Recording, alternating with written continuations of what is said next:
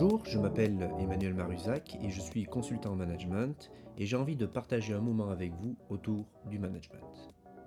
Merci à vous d'écouter ce premier numéro car je sais que s'extraire de son quotidien est très compliqué car nous sommes souvent très débordés en tant que manager. Alors, un grand merci. Je suis ravi de vous retrouver dans ce premier épisode du Training Management Club. Mais Training Management Club, c'est quoi? Eh bien, c'est un moment de prise de recul sur notre management. Un moment où je vais partager avec vous une certaine vision du management, vous faire découvrir pour quelles raisons nous agissons de telle ou telle manière, ou comment nous devrions résoudre une problématique managériale. Mais je cherche surtout à ce que chaque épisode vous pousse à vous poser des tas de questions sur votre manière de manager. Dans mon activité, j'ai la chance de travailler avec euh, de nombreux athlètes de tous sports confondus. Du football, du rugby, du bobsleigh, du basket, de l'athlétisme, ou encore du biathlon et du ski de fond. Et ce qui m'interpelle à chaque fois, c'est que leur problématique pour performer est la même que celle des managers. Mon objectif dans Training Management Club est d'apporter un éclairage sur le management et bien sûr, cela ne reste que ma vision. Et je suis aussi très curieux d'avoir la vôtre, alors n'hésitez pas à m'écrire et je vous laisserai en fin de podcast toutes mes coordonnées. Durant les épisodes, je ferai beaucoup de parallèles avec le sport de haut niveau ou de la vie de tous les jours, car pour moi, le management, c'est avant tout du bon sens. Un bon sens qu'on a trop tendance à oublier sous la pression de la performance. J'inviterai aussi certains coachs de renom et des athlètes de haut niveau à partager avec nous leurs propres problématiques afin de comprendre comment eux font pour performer dans leur sport. Alors, pour mes premiers épisodes, j'avais envie de poser ce qui est pour moi la base du management. Selon moi, avant de partir sur des outils en management ou des techniques de management, il faut comprendre comment nous fonctionnons entre nous, les hommes. C'est-à-dire que le management est pour moi, avant toute autre chose, une affaire de relations humaines j'ai du mal à parler de management sans aborder le sujet de comment je manage la relation humaine. Je vous propose donc d'aborder dans les prochains épisodes les mécanismes de la relation humaine les plus importants pour moi dans la relation managériale. Étant donné l'actualité du moment avec le confinement dû au Covid-19, je ne pouvais pas ne pas traiter l'urgent, et l'urgence, c'est ce confinement, et plus précisément le management durant le confinement. Je vais donc vous proposer trois épisodes sur cette urgence et j'aborderai finalement les mécanismes de la relation humaine ultérieurement. Alors pour euh, ce premier épisode, je vous propose de partager avec vous une grille de lecture sur euh, le confinement et le management durant le confinement, euh, comment nous le vivons, comment nous observons nos collaborateurs évoluer dans ce confinement et finalement comment nous devons en tant que manager agir, réagir, faire pour que nos collaborateurs gardent toujours leur énergie et leur niveau de performance. Alors pour moi, ce confinement se déroule en cinq phases. La phase d'annonce, la phase de réorganisation, la phase d'habituation, la phase d'inflexion et la phase d'auto-actualisation. Je n'ai aucune idée sur la durée totale de ces phases, et encore moins de chacune de ces phases, pour la bonne raison que si je le savais, le président Macron m'aura appelé pour savoir quand est-ce qu'on aura arrêté ce confinement, et vous pensez bien qu'il ne m'a pas appelé. La durée de chacune des phases, et donc la, phase totale, va défendre de la longueur du confinement, bien sûr, mais aussi de la manière dont chacun va réagir face à ce confinement, qu'on soit en appartement, en maison, en famille ou seul, tout le monde va réagir différemment. Alors voyons maintenant plus en détail chacune de ces phases. Première phase, la phase d'annonce. Cette phase commence au moment de l'annonce du gouvernement et va perdurer quelques jours. C'est une phase où nous nous sommes mis en mode survie. Survie par rapport à une nouvelle situation dont on n'a pas l'habitude, c'est la phase d'adaptation en mode réactif. Avant le confinement, nous menions quatre vies. La vie professionnelle, la vie perso, la vie familiale et la vie de couple. Ces quatre vies vivaient à peu près séparées sauf la famille et le couple. Maintenant, il faut associer ces quatre vies dans un même lieu, ce qui rend la chose extrêmement difficile. C'est une phase compliquée car on fait simultanément face à une avalanche d'informations extrêmement anxiogènes, que l'on va même par moments nous-mêmes chercher, et on découvre un nouveau mode de vie de confinement et de télétravail. Alors, qu'avons-nous observé chez nos collaborateurs? Essentiellement du stress, voire de l'anxiété. Comment on va faire? Pour combien de temps on en a? Et puis on a toujours quelqu'un autour de nous qui connaît quelqu'un qui connaît quelqu'un dans les ministères pour avoir la bonne solution et le bon moment de sortie. Or, on s'aperçoit que ce fut faux et que la plupart du temps, ça générait plus de stress qu'autre chose. Alors, que doit faire le manager pendant cette phase-là?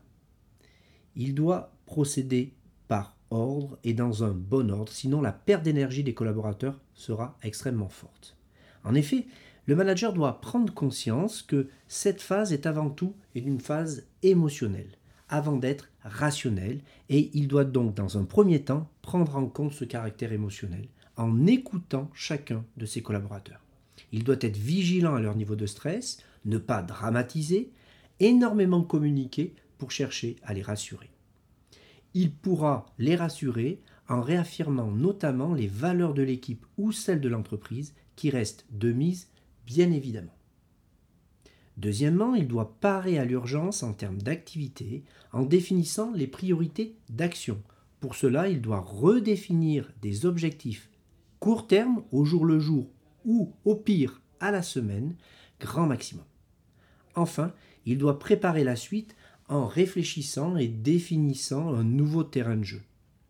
En effet, le travail ne faisant plus au bureau mais à la maison, il doit redéterminer les horaires de travail, les périmètres de chacun, si éventuellement ils ont bougé, les nouvelles règles de fonctionnement de vie du groupe ou individuel qui seront en lien avec les valeurs de l'équipe, et redéfinir les rituels managériaux à mettre en place, qu'ils soient individuels ou collectifs. Deuxième phase, la phase de réorganisation. C'est une phase où nous nous habituons progressivement au confinement, à commencer par apprécier de travailler à la maison, et donc on baisse nos défenses, on baisse la garde, et on se retrouve à faire de nouvelles activités que l'on essaye de faire cohabiter avec les autres qui nous sont imposés. Travailler, s'occuper des devoirs des enfants par exemple. Qu'avons-nous observé chez nos collaborateurs? Eh bien, ils sont toujours en mode survie, ils tâtonnent d'un point de vue organisationnel en cherchant une organisation personnelle optimale, et donc ils sont souvent confrontés à la difficulté de mener de front le côté pro avec le côté perso. Durant cette phase de réorganisation, que doit faire le manager? Il doit plus que jamais associer deux paradoxes de son management. L'exigence et la valorisation. L'exigence en posant le nouveau terrain de jeu de manière directive lorsqu'il le présente à toute l'équipe. C'est-à-dire qu'il va dire à l'équipe comment elle doit fonctionner désormais mais il doit le faire aussi en prenant régulièrement des nouvelles de ses collaborateurs, des nouvelles de santé, des nouvelles de sa motivation, sans parler de l'activité. Il doit se concentrer sur les autres, mais aussi veiller à ce qu'ils priorisent bien leurs actions afin de chercher l'excellence et la performance.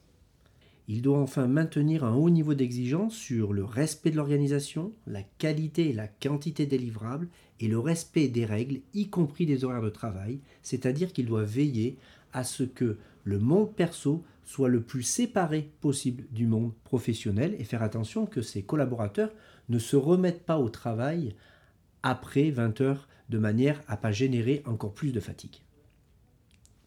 Troisième phase, la phase d'habituation une nouvelle forme de normalité s'installe. Nous avons pris l'habitude de travailler depuis la maison, certains apprécient, d'autres moins. Mais cette normalité commence à prendre forme.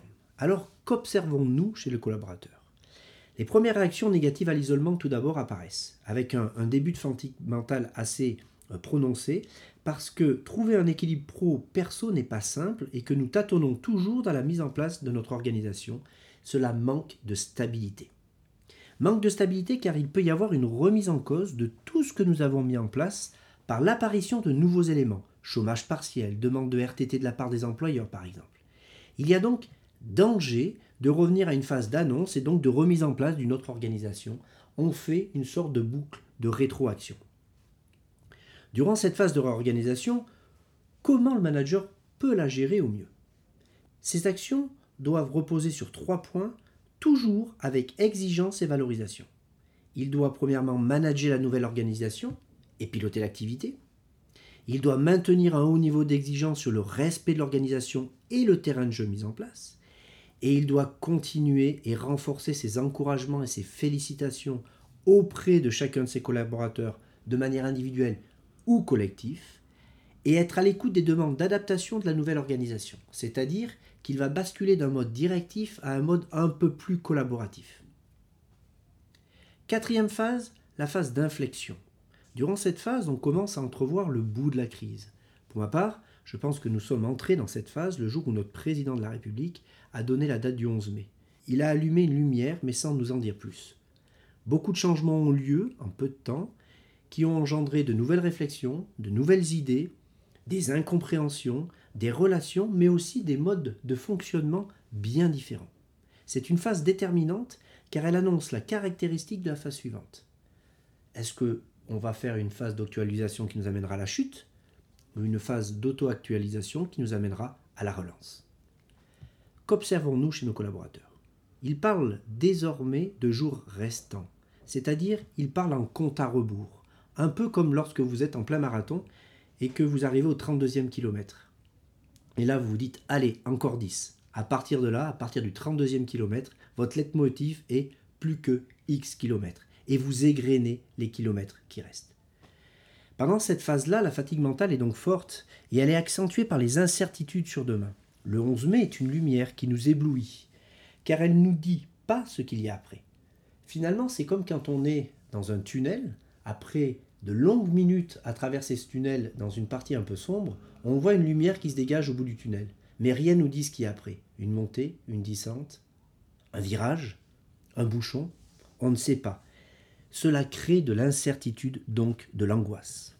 Durant cette phase de réorganisation, que doit donc faire le manager? Elle repose aussi sur trois points. Exigence, en consolidant l'organisation et en animant toujours son équipe.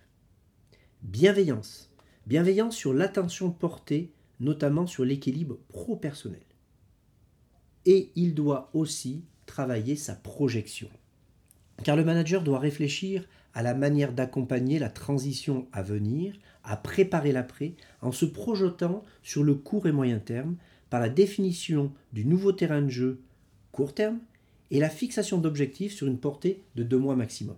Il doit donc définir une feuille de route pour les deux mois à venir après le confinement. Dans le prochain épisode, nous verrons d'ailleurs comment définir cette feuille de route post-confinement. Phase 5, dernière phase, la phase d'auto-actualisation. La vie s'ajuste à la nouvelle norme qui s'installe, on prend du recul par rapport à sa transformation. Transformation personnelle et collective. Peut-être pas encore sociétale, mais notre équipe a fortement changé. Elle a développé d'autres qualités, d'autres façons de travailler tout en gardant son efficacité, voire en l'améliorant. Qu'allons-nous observer chez nos collaborateurs? Certainement une tentative de reprise des anciennes habitudes, faire comme avant. Mais est-ce que ce sera la bonne solution alors que l'équipe et les individus auront changé? C'est une vraie question, j'ai pas la réponse. Le risque que nous courons serait aussi de ne pas apprendre de ce qui vient d'être vécu et d'apprendre émotionnellement et rationnellement. Par conséquent, durant cette phase d'auto-actualisation, que doit faire le manager? Ces actions se feront en trois temps. Temps 1, réaliser des entretiens individuels. Non pas pour parler business, parler opérationnel, mais pour parler motivation, organisation personnelle et moyens nécessaires à l'individu pour qu'il retrouve le plus rapidement possible sa performance. Deuxième temps, faire un bilan collectif de la période que nous venons de vivre pour redonner de l'énergie et apprendre de cette crise. Qu'est-ce qui a été bon? Comment on l'a fait? Chercher à le modéliser pour l'ancrer dans nos pratiques, mais aussi relever ce qui a été moins bon, pourquoi ça a été moins bon? Et comment nous pourrions l'améliorer? L'importance de ce bilan est cruciale. Il va nous permettre d'apprendre, mais aussi de pouvoir réagir sur une crise qui nous pousse au confinement ressurgit dans quelque temps. À titre d'exemple, dans la ville de Wuhan, en Chine, le confinement a été très rapidement mis en place et respecté pour une simple raison c'est que cela fait dix ans que les Chinois imaginent ces confinements de peur d'une attaque bactériologique ou à cause d'un virus. Ils avaient donc établi le comment ils allaient pratiquer ce confinement, ce qui leur a permis d'enchaîner très rapidement à partir du moment où ils avaient décidé ce confinement. Troisième et dernier temps, piloter la feuille de route établie durant la phase d'inflexion.